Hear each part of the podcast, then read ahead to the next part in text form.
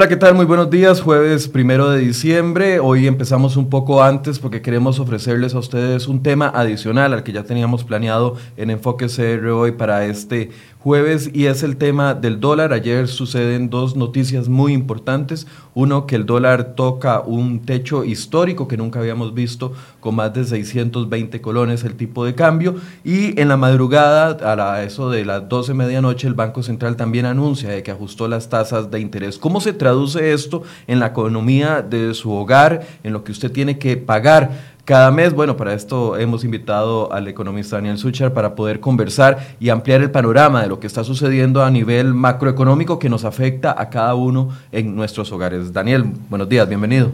Bueno, muy buenos días, muchísimas gracias por la oportunidad de, estar aquí con ustedes y por supuesto... Dicen que es buenos días para los que ganan en dólares y no para los que ganamos en colones. bueno, por ahí no quería empezar, pero bueno, esa es la noticia de definitivamente eh, tocar techo histórico es 6.30 en ventanilla, digámoslo así.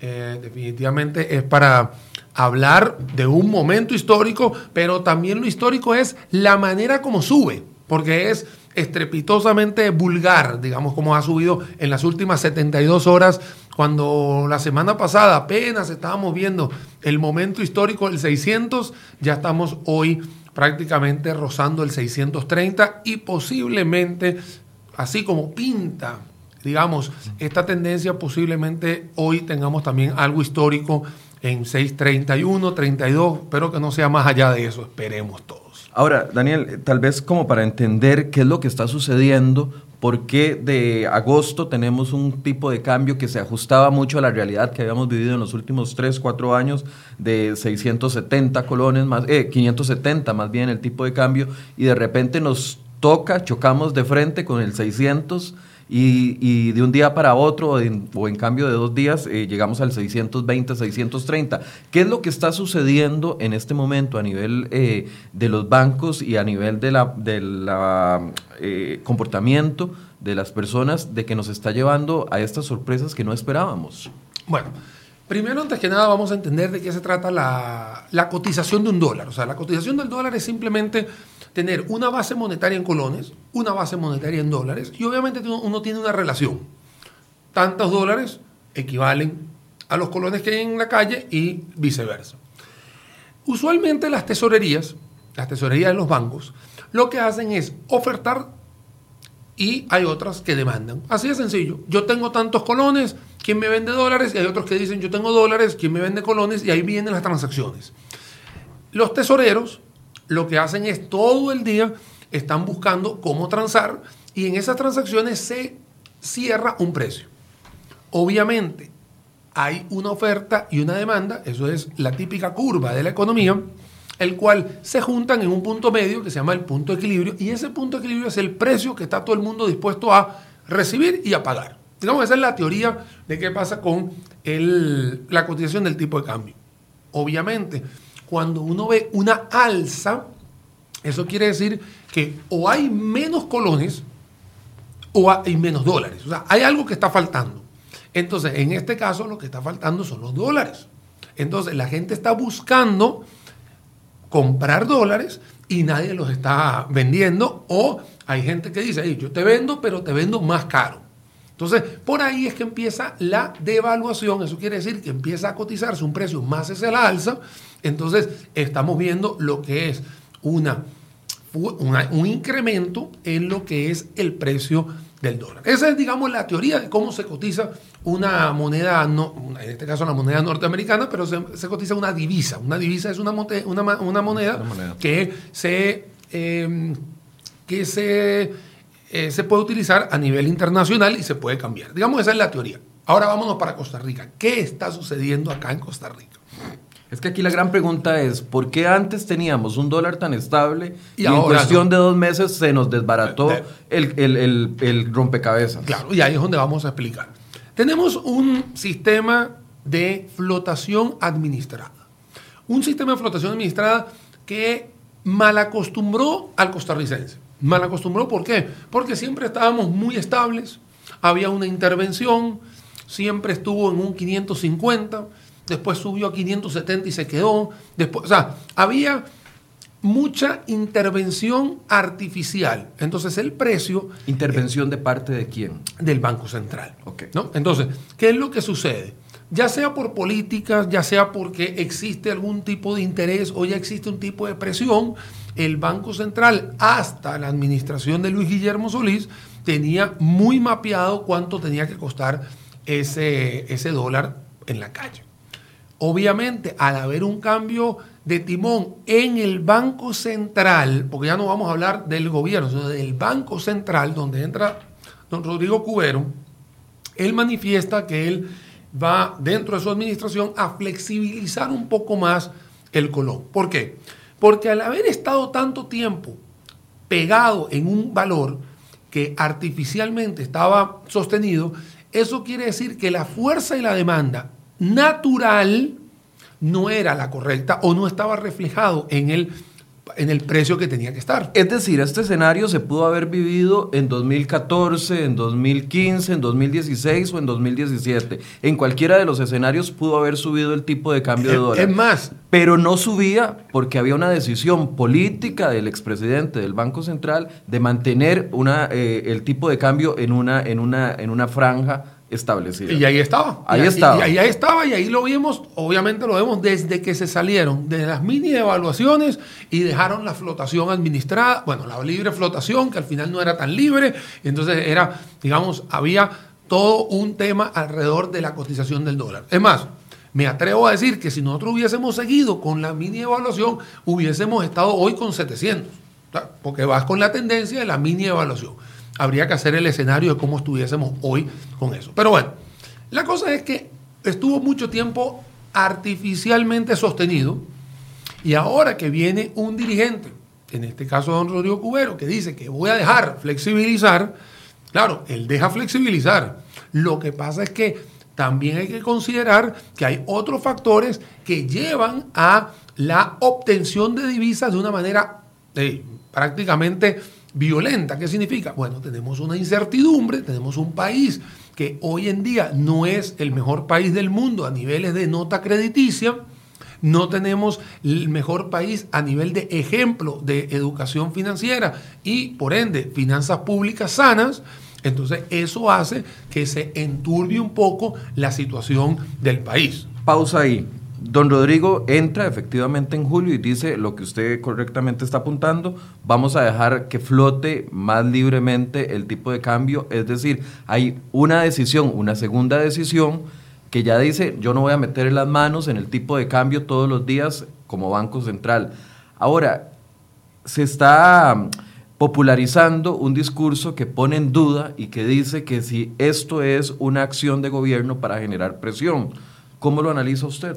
Bueno, en este caso existen varias, eh, varias aristas que justifican lo que está sucediendo y después tenemos algo que no podemos eh, decir de una manera contundente, sino que podrías asumir de que podría haber un tema de presión hacia la, mm, hacia la aprobación de un plan fiscal, ¿no? que es lo que se maneja en, no solamente en redes sociales, sino maneja a nivel de, comunicación. Vámonos primero con el análisis interno y externo que está sucediendo en Costa Rica.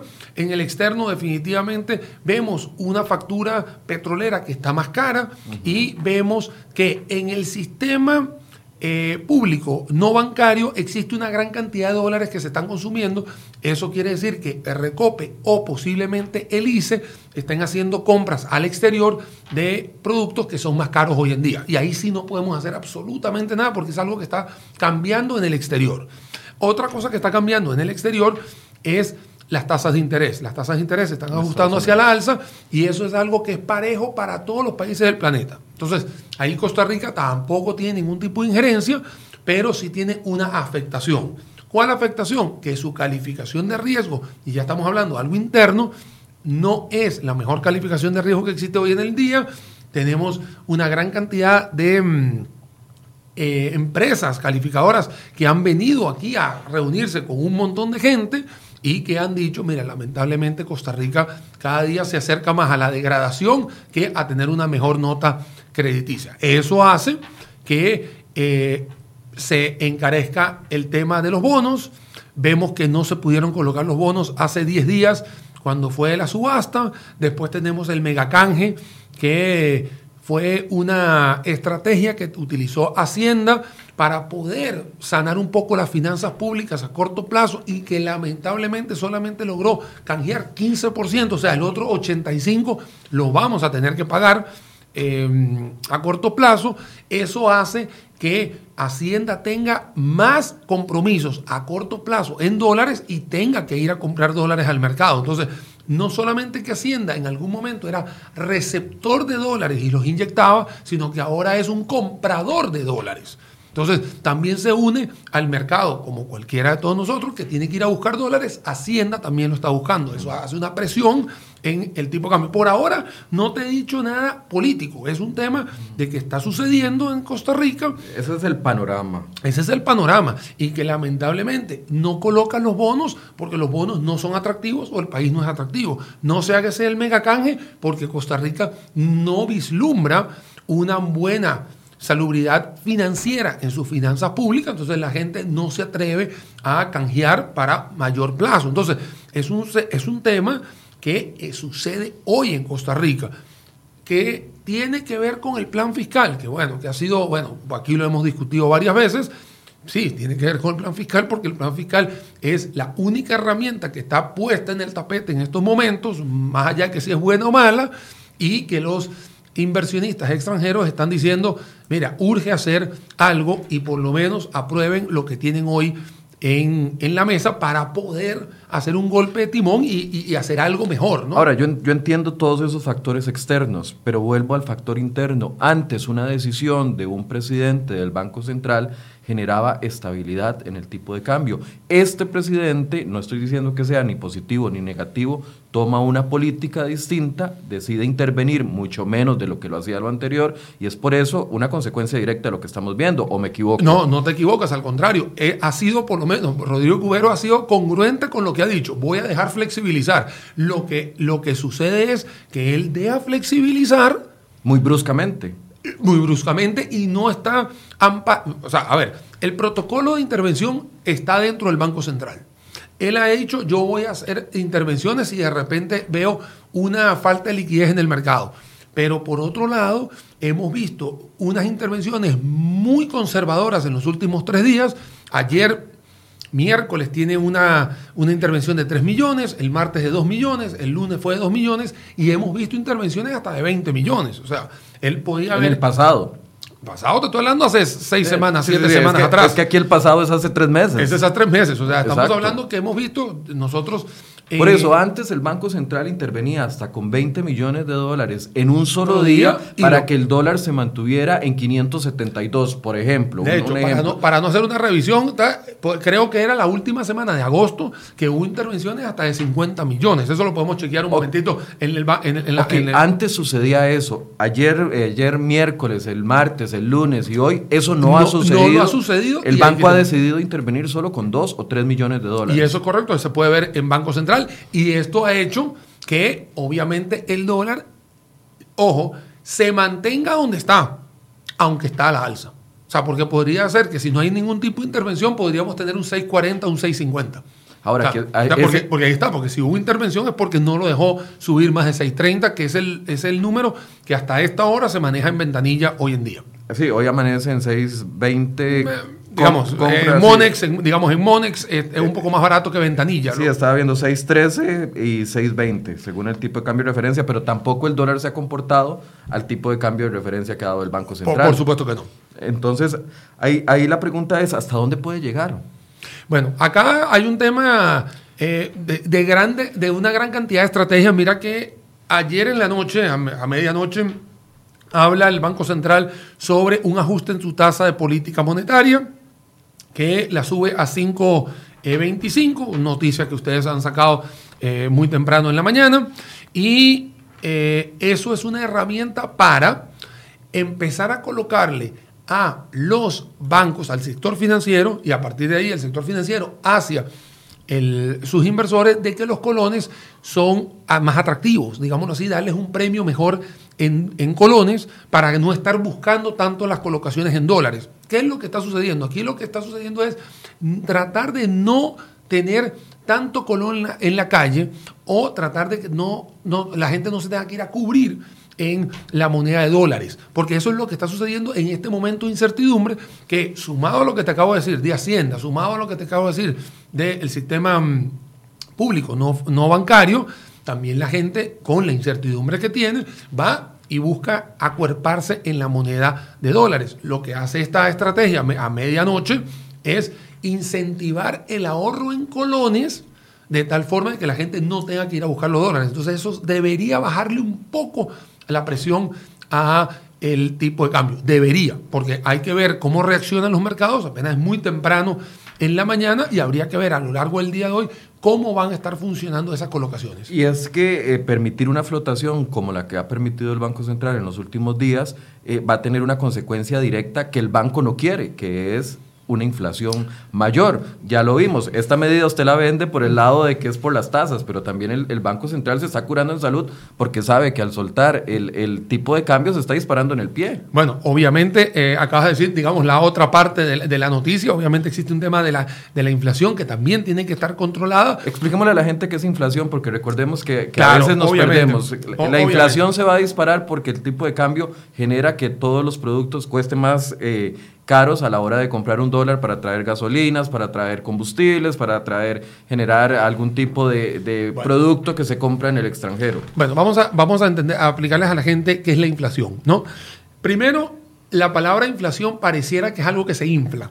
Bueno, ¿qué es lo que se está inflando? El precio de un producto. El costo de vida. El costo de vida. Entonces, pero vamos a verlo así, ¿no? Tú, te, tú tienes un producto, vamos a hacer este café, este café hoy cuesta 100 y el año que viene costó 110. ¿Qué significa que costó 110? Que el mismo producto aumentó de precio. No es que tuviste más café, es que es el mismo café, tuvo un aumento. Y los aumentos se dan obviamente por su cadena de valor o también puede ser por la liquidez monetaria que haya en el ambiente. Vamos a explicar en estos momentos lo que está sucediendo con la canasta básica en Costa Rica.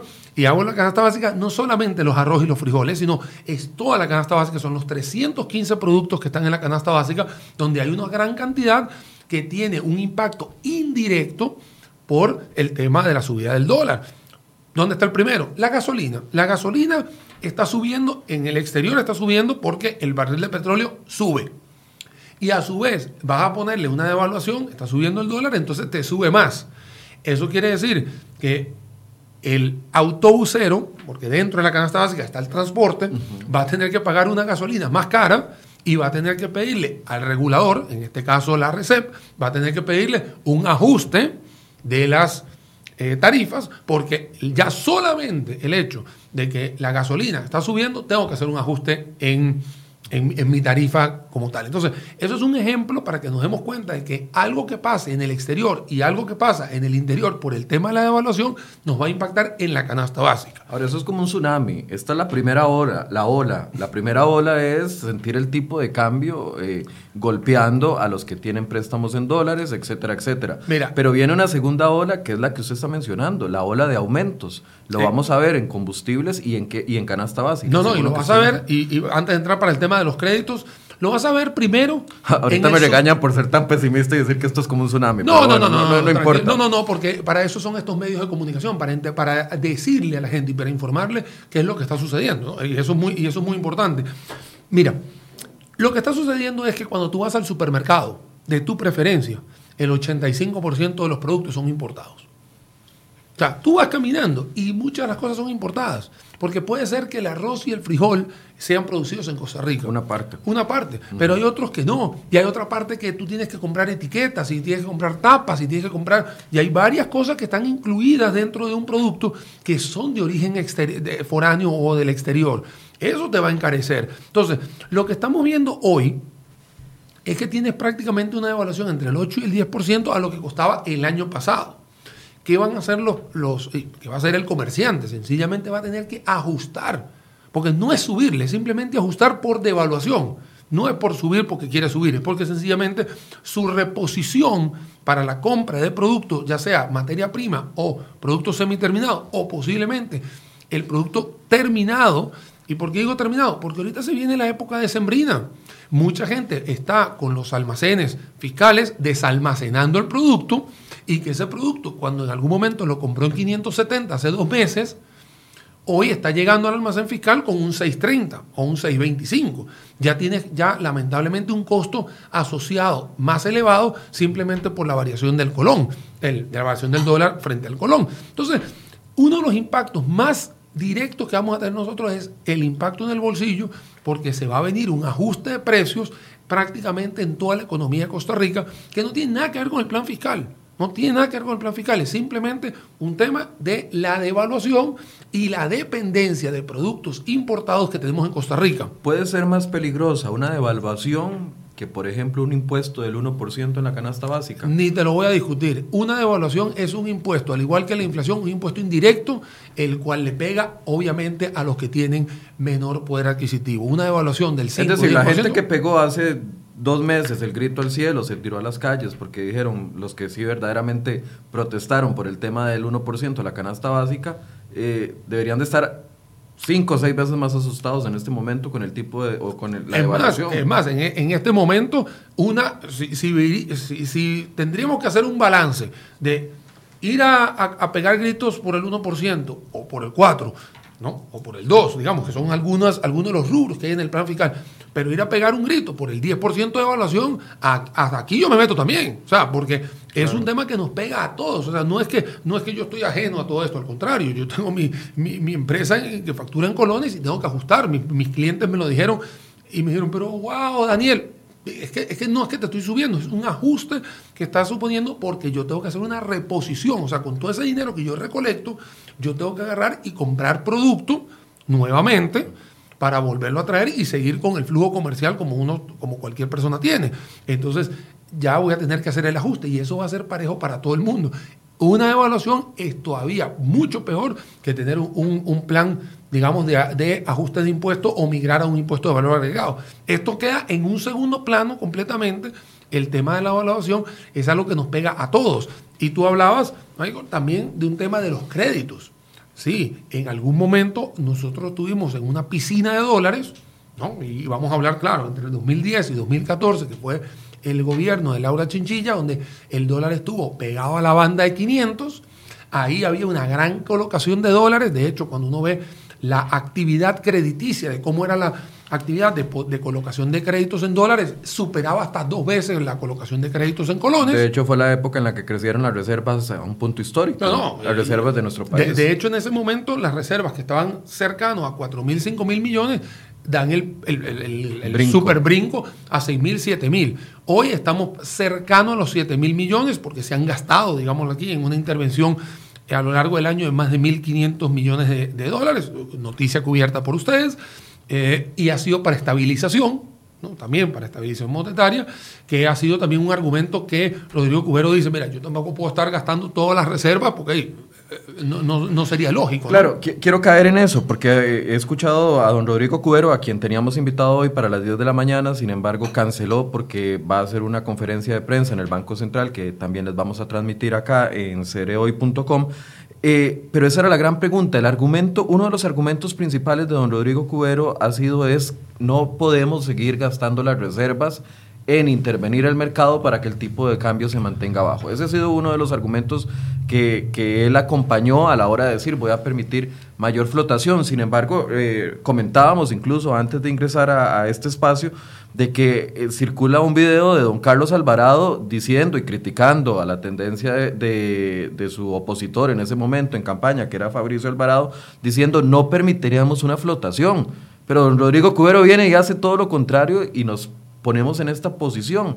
Eh, existe un divorcio entre don Carlos Alvarado y, su, y, su gerente general o presidente del Banco Central. Yo sé que esto es político, pero es que un discurso riñe con el otro. Claro, vamos, vamos, vamos, a entender, y bueno, en la posición mía de, como profesor universitario, al final uno lo que hace es, hacer la lectura y analizar, ¿no? Porque uno entendería que don Carlos se iba a poner en el Banco Central una persona que cumpliera con esa promesa de campaña de no afectar tanto el tipo de cambio de dólar. Definitivamente. Entonces, vamos a ver. Eh, y vamos a, atañarnos a lo que yo analizo, o sea, lo que yo estoy viendo es, tengo un video de Carlos Alvarado eh, que está circulando en las redes hoy, que tiene que ver antes del primero de abril. ¿Eso qué significa? Antes de la segunda ronda, donde él, manifiesta o mani- manifiesta de que su contendiente, que en ese momento era Fabricio Alvarado, le había cancelado una cantidad de veces un, un debate, ¿no? y que él iba a, a debatir, digamos, contra la idea. Las ideas que, que- se mantenían en ese momento era una fuerte evaluación por parte del equipo económico de Fabricio y ese es el video que manda él en ese momento. Digamos, eso es lo que dice el video. Hoy tenemos algo contrario, como dices, un divorcio. Bueno, vamos a entender o qué es lo que yo estoy leyendo. El análisis del entorno de Costa Rica en ese momento es diferente a la Costa Rica de 2000, de octubre, de noviembre, digamos, hoy primero de noviembre, de noviembre de 2018. Me parece que es totalmente una Costa Rica diferente, me parece que es una Costa Rica que es mucho más riesgosa, una Costa Rica que no logra colocar los bonos, es una Costa Rica donde no logra colocar su megacanje, es una Costa Rica donde el flujo de dinero de la inversión extranjera está pausado. Eso es Que diferente. eso ayudaría a mantener el tipo de cambio Y más es estable. y ahí es donde quiero Si ir. estuvieran llegando dólares. Eh, A ver, la fuerza natural de un mercado cambiario es, entran dólares, están los colones y no hay ningún problema porque la fuerza te va a dar el punto de equilibrio que explicamos al principio del programa. Si los dólares no entran de manera natural, natural significa que la gente los está trayendo ya sea a nivel de turisto, de turismo, a nivel de inversión extranjera y a nivel inclusive de las exportaciones. ¿No? Porque también es la parte cuando haces tú tu tratado, digamos, tu relación comercial. Si tú no tienes ese flujo, alguien tiene que poner el dinero para la estabilización. Entonces ahí donde el Banco Central monitorea revisa y obviamente cuando ve una distorsión, ¡pum! Él mete inyecta ese, ese dinero en estabilización que hace unos minutos dijimos, hace tantos meses pudo haber hecho de 22 millones y hoy simplemente lo ha hecho de una manera muy conservadora, que simplemente ahí, no es que me quiera lavar las manos, pero creo que Rodrigo Cubero es el único que puede en estos momentos ser el responsable de dar esa respuesta. ¿no? Porque uno pudiera asumir, pero él es el que tiene que decir por qué no ha hecho una intervención mucho más, más fuerte. Solo un dato de contexto que nos está pasando nuestra directora Silvia Ulloa, que Rodrigo Cubero dijo hoy que hasta abril, que desde abril el Banco Central ha intervenido con 1.600 millones de dólares en total. Sí, él ha hecho varias, varias intervenciones, o sea, han hecho una gran cantidad de intervenciones, muchos de ellos han sido para el sector eh, financiero, no, eh, perdón, el sector público Público no, no financiero, financiero. no, no bancario, entonces ahí, eh, ahí tenemos, digamos, una, una importancia por donde se van los dólares. Entonces, ¿qué está sucediendo? No tenemos la entrada por bonos, tampoco tenemos una, una ayuda extraordinaria, porque recordemos que el Fondo Latinoamericano de Ayudas, que el año pasado, en mayo del año pasado, llegó a inyectar mil millones de dólares, este año no los tenemos. Paréntesis. Y ahora hay que pagarlos. O sea, ahora en, enero hay que empezar a pagarlos. Eh, No se nos olvide que eso hay que, algún- o sea, nos los prestaron, se estabilizó el dólar, cuando llegó en ese momento a 600 y de repente volvió a bajar a 670, eso fue por la entrada de mil millones y que todo el mundo estaba, muy tranquilo. Hoy, a las puertas de tener el 2019, hay que buscar la plata otra vez. No tenemos ese entorno hoy. Entonces, el video se divorcia de lo que está sucediendo. Si lo vemos en frío, sí. Ahora, si analizamos los dos entornos, pareciera que ese video en algún momento fue más político que otra cosa, y esta es la realidad. La realidad donde no es una Costa Rica gozosa, digámoslo así, de tener una gran cantidad de dinero que está entrando y que lamentablemente ahora todos los ojos apuntan a dos entes. Al ente hacendario, que tiene que ir a pagar bonos y que no ha podido bus- buscar la plata y tiene que ir a buscar los dólares en el mercado cambiario y tiene a el Banco Central, que es el ojo del huracán en estos momentos, porque es el que tiene en estos momentos la, el sartén por el mango. O sea, si él quiere inyectar más, va a poder bajar. Po- Popularmente con, con la papa en la mano. Con la papa en la mano. Él lo tiene. Él lo tiene. Y sí, va a ser hoy en día el, la- el personaje, así como Rocío Aguilar ha sido el personaje del plan fiscal, hoy el, plan- el personaje es Rodrigo Cubero, que va a tener que dar una gran cantidad de, de explicaciones, incluyendo la reunión de emergencia que hay mañana viernes con todos los bancos del país para ver qué va a suceder. Entonces, ahí mi opinión, ahora sí ya vengo con mi apreciación, es que el dólar podría estar subiendo un poco más en el día de hoy y habría que esperar al día de mañana, después de esa reunión, qué va a suceder. Porque es, es, lo que, es, lo que, es lo que leo del ambiente a esta hora, no solamente con la subida de tasas de política monetaria, sino sabiendo que existe una reunión con todos los bancos que podría ser, mira, por favor ajusten las tasas más rápido, por favor eliminen eh, todas todos los créditos en, en, dólares y solamente hayan colones, o traten de pasar la mayor cantidad de colones, de dólares a colones. O sea, eso es algo que, que yo estoy simplemente poniendo en el aire de lo que yo podría estar esperando escuchar, pero hay que definitivamente ver esa rueda de prensa a partir de mañana. Yo creo que después de mediodía de mañana estaremos todos pendientes de qué va a pasar con esa reunión y hasta ese momento seguiría la incertidumbre. Como digo, con, los, con las variables que vemos ahora, seguiría la incertidumbre del tipo de cambio. Yo sé que nadie tiene la respuesta en este momento, tal vez solo don Rodrigo Cubero eh, podría darnos hasta un acercamiento, pero ¿podemos esperar un dólar de 650 o de 700 colones en pocos meses? Mira, a como estamos viendo la situación, no sería descabellado tocar el 650. O sea, que, es que, vuelvo, vuelvo, a repetir, es un tema de la situación, el entorno que vemos hoy acá. Se, se tiene una dificultad de buscar dinero fresco a través de bonos. Se tiene una dificultad de poder hacer megacanjes que ya no se puede hacer, ya, ya se terminó y, y simplemente se hizo 15%. Aunque el gobierno dice que es muy exitoso. Mira, lo que pasa es que el gobierno depende, siempre va a tener que. de los anteojos que me pongas. Mira, ellos fueron a buscar dos mil millones en, en- en canje. Yo hubiese esperado haber hecho mil millones. O sea, mira, la verdad que es, es una situación muy complicada. Tampoco puedo destruir lo que están haciendo. O sea, eh, o sea uno es analista, uno no es destructor. Mira, sí, fue 15%. Me hubiese gustado tener 50%. Que eso obviamente oxigena mucho más el- las finanzas públicas a corto plazo. Lamentablemente no lo hay. Y también tenemos que entender, Michael, mira, tenemos un país que nos están viendo las calificadoras de riesgo que están más cerca de degradarnos que ponernos una mejor calificación. Tenemos un problema Que con- ve mejor a El Salvador que a Costa Rica. que ve mejor a El Salvador que Costa Rica. Tenemos un problema con las huelgas, tenemos un problema con las finanzas públicas, tenemos un problema con las pruebas de bachillerato, tenemos una prueba, un problema con la canciller. O sea, imagínate una persona que está sentada en Miami, en Nueva York, en Hong Kong, en Singapur, que no vive aquí. O sea, él no vive aquí, simplemente él le dice, mira, está Costa Rica y dame lo que se dice en, inglés un overview. Dame un pantallazo de lo que está sucediendo en Costa Rica. El analista de crédito, Standard Poor's, Moody's, Fitch Ratings y las 75 que existen en el mundo, él le va a dar un overview. Y él simplemente le dice, mira, yo no, no, no, no, no quiero meter los 100 millones de dólares todavía en Costa Rica. Es una decisión netamente personal de un inversionista que está sentado fuera de Costa Rica. Esos 100 millones o esos 50 millones o esos 2 millones de dólares no entran a la economía de Costa Rica. Que deberían de entrar. Deberían de entrar, ¿por qué? Porque no solamente que sería atractivo Costa Rica por la inversión que se puede generar, el empleo que se puede generar, las aristas, las compras, el, Producto Interno Bruto, la riqueza, sino también que agarrar y decir, me va a estabilizar un poco el tipo de cambio porque voy a tener más dólares entrando.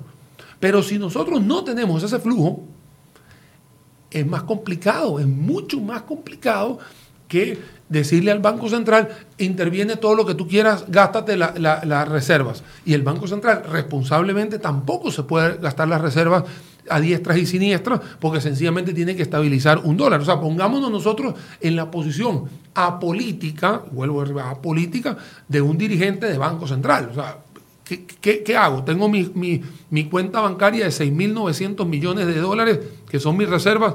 ¿Lo voy a tener que quemar todas para, para mantener un dólar a 580?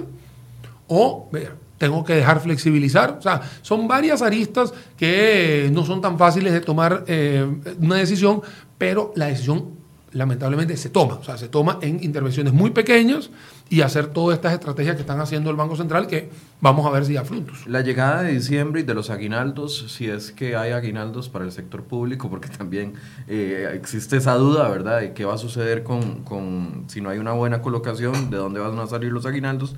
Pero la llegada de más dinero a la calle en diciembre con los aguinaldos, al menos en el sector privado y el sector público, podría eh, generarnos un oasis de tranquilidad en el tipo de cambio. Mira, este, este tema del tipo de cambio en estos momentos, en estos momentos, es totalmente atípico, porque hoy, cualquier persona que tenga una empresa lo que está buscando ahora es buscar colones buscar colones para pagar el impuesto sobre la renta, buscar colones para buscar pagar los marchamos, que también sé que es un tema que también están cubriendo, que también ah, que está complicadísimo. Bueno, bueno, eso es otro tema que podemos hablar en otra ocasión, mejor que lo hable la gente del INS que está metida en eso, pero tienes que pagar los marchamos, tienes que pagar los derechos municipales, las patentes, pagas los aguinaldos, o sea, en estos momentos uno debería estar buscando más colones que buscar los dólares. Es una situación muy estacional de noviembre y diciembre. Incluso nosotros hemos visto de que hasta después del 25 de diciembre es que vuelve a subir el dólar porque la gente ya quiere salir de viaje, quiere, empieza a repatriar algunos, algunos, algunas utilidades. Pero en este momento es atípico esto que está sucediendo. Entonces, ¿qué, qué pasaría? Bueno, mira, lo que va a pasar es que vamos a tener una incertidumbre las próximas 24 horas, es lo que yo estoy, es lo que estoy viendo. Yo no creo que vayamos a tener un problema con el pago de los aguinaldos. De hecho, ha habido eh, algunos esfuerzos de parte de Hacienda de asegurar el pago de los aguinaldos. Eso, digamos que es una pregunta que se le ha hecho a Rocío Aguilar. Yo he estado en algunos foros, eh, tanto participante como oyente, y ella ha dicho eh, que eso, digamos, está asegurado. ¿no? Pero es muy cortoplacista. Y ese es un tema que ya es la cultura latina que tiene que ver en esto. O sea, estamos pensando que si hay aguinaldos, y a mí me gustaría pensar si hay presupuesto para el año que viene. O sea, es ver un poquito más allá de lo que está sucediendo y no lo estamos viendo así y tampoco las finanzas públicas nos lo están demostrando. Lo que estamos demostrando es un tema de debilidad, de fragilidad y que posiblemente eh, tengamos una turbulencia, un tsunami, utilizando tu, adjetivo. Una ola nueva. Una ola nueva que va a poder llevarnos a hacer otro tipo de análisis y por supuesto tanto Rodrigo Cubero como eh, Rocío Aguilar van a tener que sentarse juntos a ver de qué forma pueden sacar adelante, digamos, estas arcas que están muy turbias, no, no, es un secreto para nadie, y que la gente se está poniendo muy nerviosa, porque eso ya es un tema social. Ahora te quiero contar lo social. La gente está muy nerviosa. Claro. Muy nerviosa, está entrando en pánico. Eh, tuve la oportunidad ayer en la noche de estar en un, en un medio compañero de ustedes. Me preguntaron, ¿hay que entrar en pánico? Mira, no hay que entrar en pánico. Hay que estar preocupado, sí, es algo muy normal pero no entrar en pánico, porque entrar en pánico de una sociedad te puede llevar a una devaluación del 90-100% que está pasando hoy en Argentina, o situaciones como la que entran en Venezuela, o en algún momento cuando sí hay un desorden financiero. Nosotros no tenemos un desorden financiero, eh, tenemos que estar atentos a lo que está sucediendo, tener cabeza fría para poder tomar una decisión, porque mucha gente quiere cambiar ya los los créditos a dólares. Esa, era mi siguiente pregunta, ¿verdad? ¿Cómo debo actuar yo si tengo un préstamo en dólares en este momento? Mira, en estos momentos tú tienes el mejor escenario que tú puedas tener es ir al ejecutivo de crédito que te, que te dio, que te otorgó el crédito, e ir a preguntarles cuáles son las condiciones para hacer el traspaso. Y cuando tú hablas de las condiciones, significa cuál es la penalidad, cuál es la nueva tasa, cuál es la nueva la nueva cuota que voy a tener y si esa cuota se adecua. Tengo eh, colegas que han participado en diferentes, en diferentes medios que han manifestado lo mismo. O sea, es ir hacia el Ejecutivo y preguntarle, porque cada caso es diferente. Puede ser que tu caso sea diferente al mío. De hecho, hay, hay, bancos que prestan en dólares con la cláusula de no pasar a colones. No, es que hay una gran cantidad. Mira, hay, gente, que no tiene posibilidad hay gente que de te cambiarse. Dice, hay gente que te dice, hay bancos, o no es que no hay bancos, hay cláusulas, porque cada banco te va cambiando, son contratos diferentes. Tú puedes tener un contrato que dice, mira, 30 años, pero los primeros 8 años no se puede tocar. No se puede tocar el contrato. Entonces, ni siquiera tú puedes hacer un pago de adelantado de que, mira, voy a cancelar el crédito. No, te dicen, no se puede cancelar el crédito antes de los 8 años o antes de los primeros 10. Eso más que todo en hipotecario, ¿no? En, las casas. En temas de carros que son más cortos, ellos te dicen, los primeros tres años no se puede tocar, ni vengas. O sea, cosas como que ni, te aparezcas porque ya hicimos el contrato. Nadie puede decir que es el banco A, el C, el D, el F, si es, si es privado o si es público.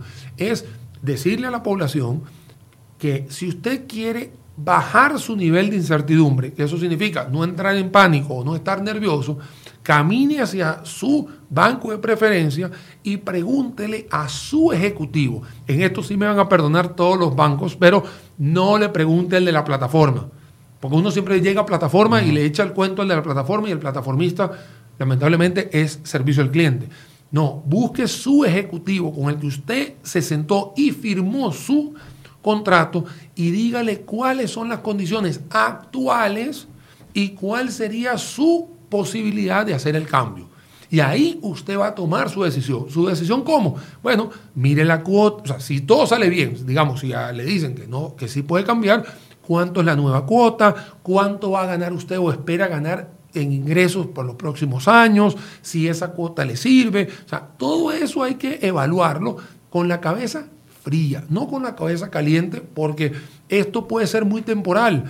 ¿Y por qué les digo esto? Porque si de repente en las próximas dos semanas vuelve a bajar a 600 o vuelve a bajar a 590, porque las aguas se volvieron a su cauce original o porque de repente eh, pasa lo del plan fiscal y emite, emite un comunicado a nivel mundial de que hay más tranquilidad, o sea, hay más cosas que mejoran el, el, ambiente de Costa Rica, entonces podría haber un golpe de timón otra vez hacia, hacia atrás. Entonces, hay que esperar pero si usted no quiere esperar o se siente que es el momento de, ir a evacuar su duda o su incertidumbre, vaya a su banco donde hizo su trámite y pregunte todas las, pregunte todas las condiciones para que usted esté claro que se va a cambiar de dólares a colones y a partir de ahí saber qué va a tener, cuál va a ser su compromiso crediticio a partir de ahí.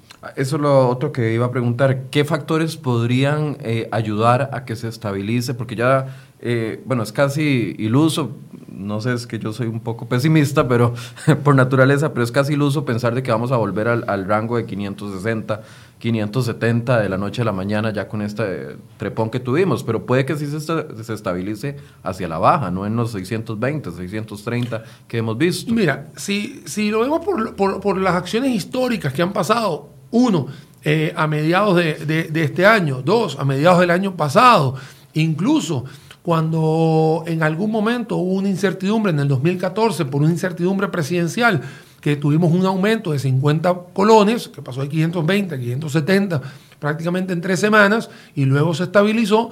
Si nosotros aprendemos de esos tres momentos históricos no muy lejanos de Costa Rica, podemos decir que sí podríamos estar esperando que se vuelva a bajar incluso por debajo de los 600. Pero claro, hay que entender ¿Cuál es la única forma? La única forma es que hayan más dólares.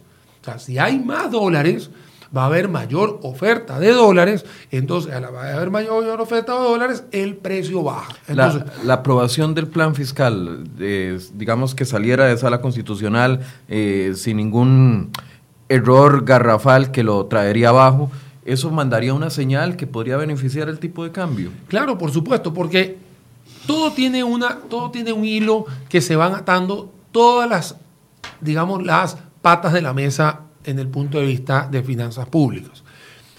El plan fiscal en estos momentos es una herramienta para ponerle orden a las finanzas públicas. Nosotros lo conversamos en, una, en un espacio hace unas semanas. ¿Es el mejor plan fiscal? No. no. ¿Es lo que hay? Sí, es lo que hay. Eso va a hacer que las la brecha del déficit fiscal se vaya bajando. De hecho, el mismo Banco Central hizo toda una estrategia, perdón, una comunicación con su análisis, econométrico, decía que en los próximos años iban a bajar hasta 3 puntos porcentuales el PIB. Lo cual nos ayudaría maravillosamente. Uh, completamente. Entonces, el mensaje es decirle al, al inversionista, estamos siendo mucho más responsables con nuestro problema fiscal que se llama 7,4% la última cifra oficial que tenemos, o sea, estoy seguro que vamos a llegar a 7,6 y esto podría hasta, hasta catapultarlo hasta un poquito más. Pero bueno, si nosotros mandamos ese mensaje, las calificadoras de riesgo no nos degradan y las calificadoras de riesgo ven que hay un esfuerzo de parte de Costa Rica, y ve que digo Costa Rica y no el gobierno, sino Costa Rica, eso podría beneficiarnos a poder hacer colocaciones a corto y mediano plazo que inyecten dinero a Costa Rica para las arcas, obviamente, del país, y cuando tienes dinero en las arcas vas a poder bajar los dólares. Los dólares no se crean de la nada. Los dólares no hay una máquina que uno diga, "Ay, se pone los dólares. Alguien tiene que ponerlos, alguien tiene que colocar los dólares en el mercado cambiario. Aquí la, la- la- la pregunta que les digo a todos nuestros seguidores es, ¿cree usted que sería Banco Central el que debería estar quemando sus reservas para estabilizar el dólar? ¿O es mejor hacer un trabajo de hormiga, pero que nuestras exportaciones, nuestro turismo y nuestra inversión extranjera directa venga y se enamore de nuestro país, de nuestros productos e inyecte los dólares? ¿Cuál prefiere usted? Obviamente Daniel Sucher va a preferir la segunda opción que el, ban- que, que el Banco Central esté quemando su, su- su- Sus reservas. sus reservas o su dinero que tiene guardado. Yo prefiero crear un país mucho más atractivo, mucho más competitivo, de que la gente venga, esté a gusto con Costa Rica y sí, y traiga el dinero, ¿para qué? Para inversión, porque es muy importante que sea inversión, no es, no es un dinero que se venga, se quede aquí un año y se vaya, al contrario, es un dinero que venga y se quede a producir qué? A producir riqueza, que a partir de ahí vamos a tener el resto de los macroprecios mucho mejor y vamos a tener más que todo el desempleo a la baja y así sucesivamente. Si nosotros no lo queremos ver a lo natural, alguien lo tiene que hacer. ¿Y qué es natural? ¿Y qué es lo, lo antítesis de natural? Lo artificial. ¿Y lo artificial qué es? Intervenir. Aquí viene otra pregunta. ¿Era necesario este golpe de realidad, esta cachetada que hemos recibido los costarricenses con, con un tipo de cambio que, de- que se va ajustando a la, a la- a la Ah. realidad y no a lo, a lo artificial, como usted decía? Mira, En algún momento iba a suceder. Mira, en el tema de que si es una buena cachetada, eh, mira, tenía que llegar, o sea, tenía que llegar el momento, o sea, el momento de, la, de sincerar cuántas son las fuerzas del mercado para tener un tipo de cambio real, tiene que llegar. O sea, eso habría, o sea, hay que llegar algún día a eso. El problema es la manera como llegó. La manera que llegó fue sin pedir permiso y dando cachetadas a todo el mundo. Y entonces, claro, eso, eso golpea más. Pero lo que sí es claro es que desde el punto de vista de la macroeconomía, este precio que tenemos hoy de 6.30 es más real que tener el 590 sostenido. ¿no? Obviamente el 590 beneficiaba a unas personas, obviamente otras estaban más preocupadas. Hoy el 630 beneficia a otros y hay obviamente otra parte de la población que está pegando gritos. Créeme que el- export- los exportadores Deben de estar muy contentos. que van a estar contentos. Claro. El turismo se puede eh, repotenciar ahora en los últimos dos meses que quedan del año, que son años, pi- que, que son momentos Temporada picos, alta. temporada alta, para extranjeros.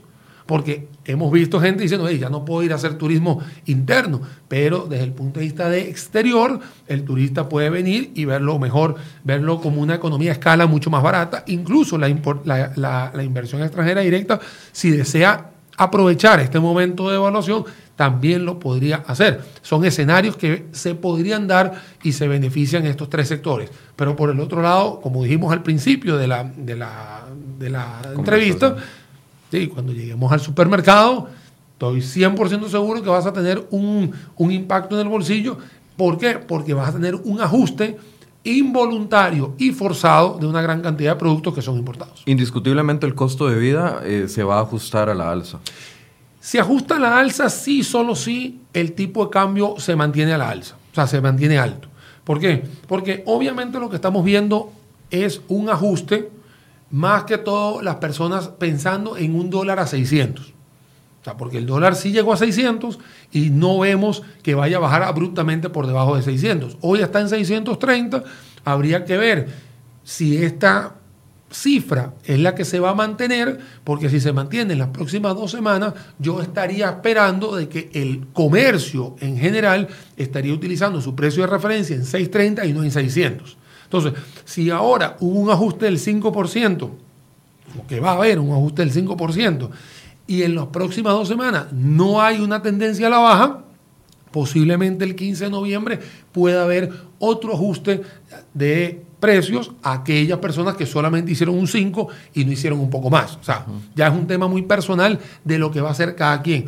Pero El comerciante ahorita está valorando si asume la pérdida para poder vender o si aumenta un poquito para poder eh, Sí, hay- hay- hay- hay que no se le estanque el producto. Ahí es un tema de coberturas, de coberturas, es un tema muy estratégico, ya puntual de los puntos de venta, de decir, mira, yo la verdad voy a calcular a 600, porque la verdad en estos momentos pareciera que ese es el número, Pero si el 6.30 sigue siendo marcando la pauta, y ojo, 6.30 hablo a esta hora de la mañana, porque puede ser que sea más arriba, pero si se mantiene, posiblemente en 15 días volvamos a tener un ajuste de precio en aquellos comercios que hicieron ese ajuste eh, muy puntual. Ya hablamos de las recomendaciones, o que usted decía, no entremos en pánico si tenemos un crédito en, dólares.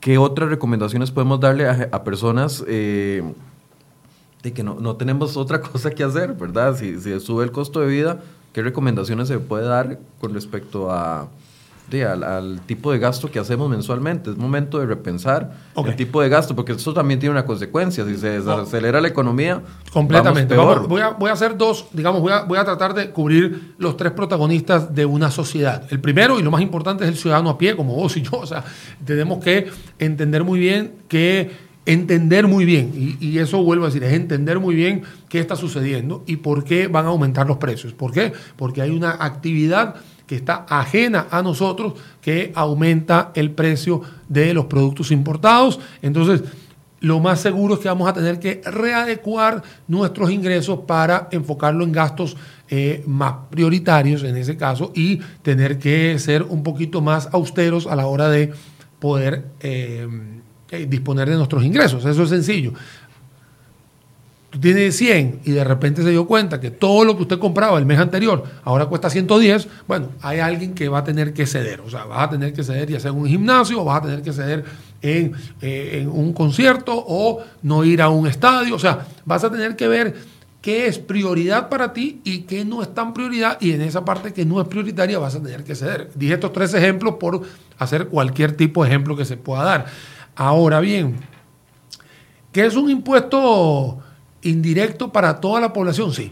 O sea, es un impuesto para toda la población y entre más bajos sean los quintiles que tienen menor poder adquisitivo, una evaluación les pega mucho más fuerte porque es un impuesto que ellos no, o sea, van a tener que pagar para eh, consumir productos de origen importado. Desarrolleme eso una vez más, porque tal vez lo, dice muy rápido. ¿Quién es el que sufre más el, aumento en el tipo de cambio? Obviamente las personas que están en quintiles más bajos, donde el poder adquisitivo es menor o su nivel de ingreso es menor. las personas con menos ingresos de este país son los que van a sufrir más la variación en el tipo de cambio. Siempre una persona que tenga menor ingreso es la que va a tener mayor impacto porque va a haber más comprometido, más comprometido su ingreso porque va a tener, como vamos a hacer un ejemplo, si usted tiene un ingreso de 100 mil colones y todo lo que compraba con eso ahorita le cuesta 105 mil, hay 5 mil colones que usted va a tener que ver o va a tener que sacrificar por un tema, vuelvo a decir, exógeno totalmente, o sea, porque no es un tema de una ley o un, no, es sencillamente un tema de tipo de cambio. Eso para la parte del ciudadano. Después tenemos una, una gran cantidad de protagonistas que están alrededor del plan fiscal que eh, le urge al país entender de que si no se toma una decisión para poder mandar un buen mensaje hacia el exterior de que tenemos el que queremos el esfuerzo de arreglar nuestras finanzas públicas, lamentablemente nadie va a querer comprar nuestros bonos y nadie va a querer seguir invirtiendo en Costa Rica y eso significa que hay menos dólares que van a llegar al país y que lamentablemente nos van a pegar en el tipo de cambio. Y no podemos achacarle el problema al Banco Central porque aunque el Banco Central tiene una gran responsabilidad en estos momentos, él no es generador de empleo, ni él es generador de confianza, ni él es generador de nada. Él simplemente él ve la política monetaria y él actúa de la manera más congruente, donde algunos analistas podemos estar de acuerdo o no de acuerdo con lo que está haciendo, pero lo que está haciendo el, el digamos, el Banco Central o el papel que hace el Banco Central es ser un árbitro en esta, en esta política monetaria donde puede ayudar, y decir, puede ayudar a mejorar algunos indicadores, pero él no va a crear empleos. O sea, él no va a crear ni empleos, ni va a crear riqueza, ni va a crear absolutamente nada que mueva la, eh, la digamos, el Producto Interno Bruto de un país. Él puede poner algunas variables como target de inflación, objetivo de inflación, o tener alguna, alguna intervención del, tipo de cambio, pero a él no le podemos achacar problemas como una recaudación, una morosidad, una gran cantidad de, de problemas que hemos visto, de huelgas y todo eso, porque la verdad al final el Banco Central no es el competente en, esas cosas. El Banco Central es competente en lo que tiene que hacer ahora, que es o manejar una buena tasa, o manejar una buena intervención, o ver cómo está su target o su objetivo de inflación. Daniel, para cerrar, eh, me llama la atención que dentro de los comentarios eh, se sigue insistiendo de que esto es una estrategia de terror y no un golpe de realidad que, que nos obliga a nuestra economía. Eh, a veces es más fácil apuntar para afuera y, no aceptar de que somos un país complicado, que no hemos logrado mejorar nuestros sistemas de ingresos, que tenemos un alto nivel de ilusión y de evasión y de que nuestros políticos estamos, eh, han tomado decisiones de gasto que nos han llevado hasta estas consecuencias. Bueno, vean, a los compañeros o a los colaboradores que emiten ese tipo de comentarios, ¿no? unos más obscenos que otros, les voy a contar una cosa para que tengan, para que sepan. Imagínese usted que usted tiene 100 millones de dólares. Usted tiene 100 millones de dólares y usted está sentado en Nueva York y usted le hablan muy bien de Costa Rica. Y usted pide que por favor le digan qué hay de bonito en Costa Rica. Y ustedes le van a pintar un Costa Rica espectacular, pero desde el punto de vista de dinero, usted va a pedir los indicadores de dinero, porque el que está sentado en Nueva York no le interesa si, hay matitas muy verdes o si hay pajaritos muy bonitos. Acá la fortuna de San Carlos puede ser lo más lindo que hay, pero el inversionista quiere saber si él va a meter 100 millones de dólares y va a tener un riesgo moderado o un riesgo muy alto o prácticamente va a estar tranquilo. Él eso es lo que va a pensar. Imagínese usted que tiene eso. Y a usted le dicen que Costa Rica tiene no tiene para pagar a usted le dicen que los exámenes de bachillerato se los roban. A usted le dicen que los maestros se van, de, cuando hay una huelga, se van a huelga, pero en vez de irse a huelga, lo que se van es para el exterior a pasear. Y empiezan a ver, va una gran cantidad, que tienes una canciller que, que no puede mostrar facturas, y así sucesivamente una gran cantidad de cosas. Si usted tiene esa plata y le dicen todo eso, ¿usted invertiría en Costa Rica? ¿Verdad que no lo haría? Bueno, exactamente esos 100 millones de dólares no entran a la economía de Costa Rica.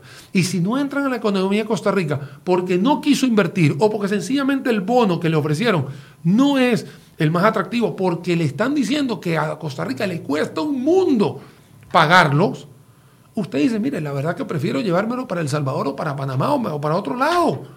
Esto yo lo veo así, esto yo para mí esto no es una campaña de terror, es una campaña de verdad, de realidad. A mí me encantaría decir que es de terror y me, encantaría, pero no puedo, no tengo la responsabilidad como profesor universitario de decir, mira, esto es porque lo están obligando a hacer. No, es un tema que está sucediendo. La gente en mi Facebook, yo me atacan porque yo les pongo que el 18% de las empresas con la huelga cerraron o tuvieron que despedir gente y la gente cree que es mentira. La gente cree que es mentira que 76% de, las, de los comercios no tuvieron ganancias durante la huelga de, de los maestros. La gente cree que es mentira. Ustedes cubrieron esas noticias. Claro. Creen que es mentira. No, señores, esto no es mentira. Esto no es un tema.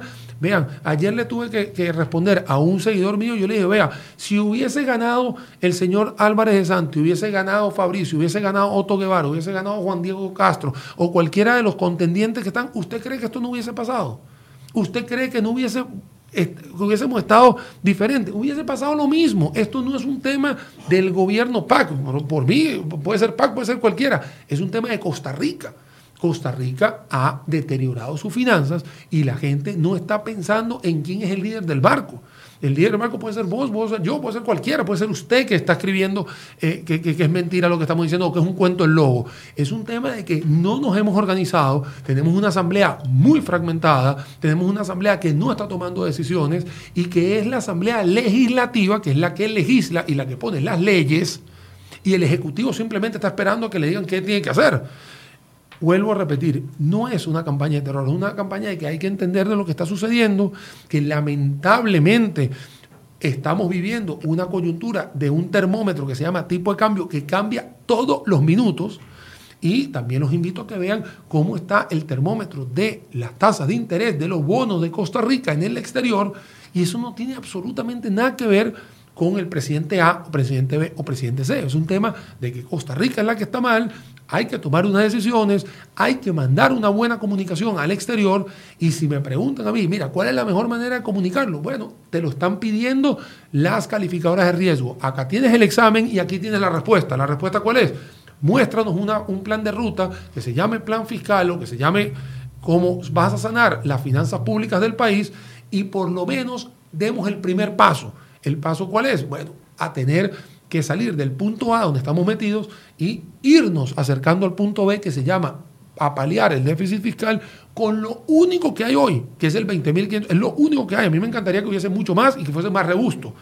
Y, porque, y también tiene algunas eh, eh, debilidades, pero es lo que hay. Y es lo que hay en estos momentos y que estamos en manos de una, una, una, sala que va a tener que tomar, una sala constitucional, va a tener que tomar una decisión y que si el 25 de noviembre eso viene rechazado, reject, ¿no? viene totalmente rechazado, vamos a tener todavía un panorama más complicado para poder tener dólares de la inversión extranjera, para tener dólares en bonos y obviamente vamos a volver a reunirnos aquí otra vez y ver hacia Banco Central y le van a decir, Banco Central, usted es el culpable de no inyectar dinero, cuando en realidad los culpables somos todos de no traernos esos dineros de forma natural y poder tener una, una, economía mucho más estable a través de la naturalidad de un país. Muchas gracias, Daniel. muchísimas gracias a ustedes por la invitación y bueno, esperemos que hoy fluya, digamos, un poco a la alza, es lo más normal, va a haber, va a haber incertidumbre y que eh, la tasa de política monetaria arregle un poco a lo largo del día y por supuesto esperar mañana ese humo blanco que va a tener el, Banco Central con los bancos comerciales en el país, a ver qué, a ver qué dicen, ¿no? porque es, es, muy, es, muy, importante, eso es un tema que nos incumbe a todos. Bien, muchísimas gracias Daniel y definitivamente durante el día les vamos a traer información directa desde el Banco Central, cómo va a ser el comportamiento del tipo de cambio del dólar. Vamos a hacer una pausa, eh, vamos a desconectarnos y en unos minutos estaremos tomando, retomando con el otro tema que les habíamos ofrecido hoy, la crisis en el Partido Restauración Nacional. ¿Cómo cambia esto, el panorama en la Asamblea Legislativa? Los invito para que se conecten unos minutos acá en Enfoque CR hoy. Tendremos a dos exdiputados que nos van a ayudar a entender cómo cambia el panorama panorama político y cómo en tan solo cinco o seis meses el Partido Restauración Nacional pasa de ser la segunda fuerza en el Congreso a prácticamente ser la cuarta en poder en la Asamblea Legislativa. Los invito para que nos acompañe en algunos minutos.